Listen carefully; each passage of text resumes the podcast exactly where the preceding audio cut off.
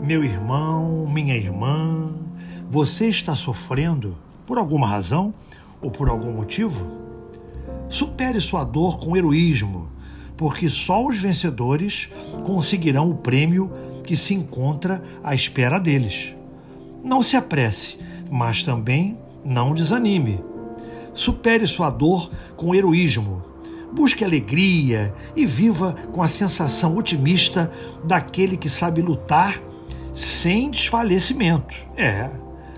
E verifique que sua vida se transformará num hino de ação de graças ao Pai todo bondade.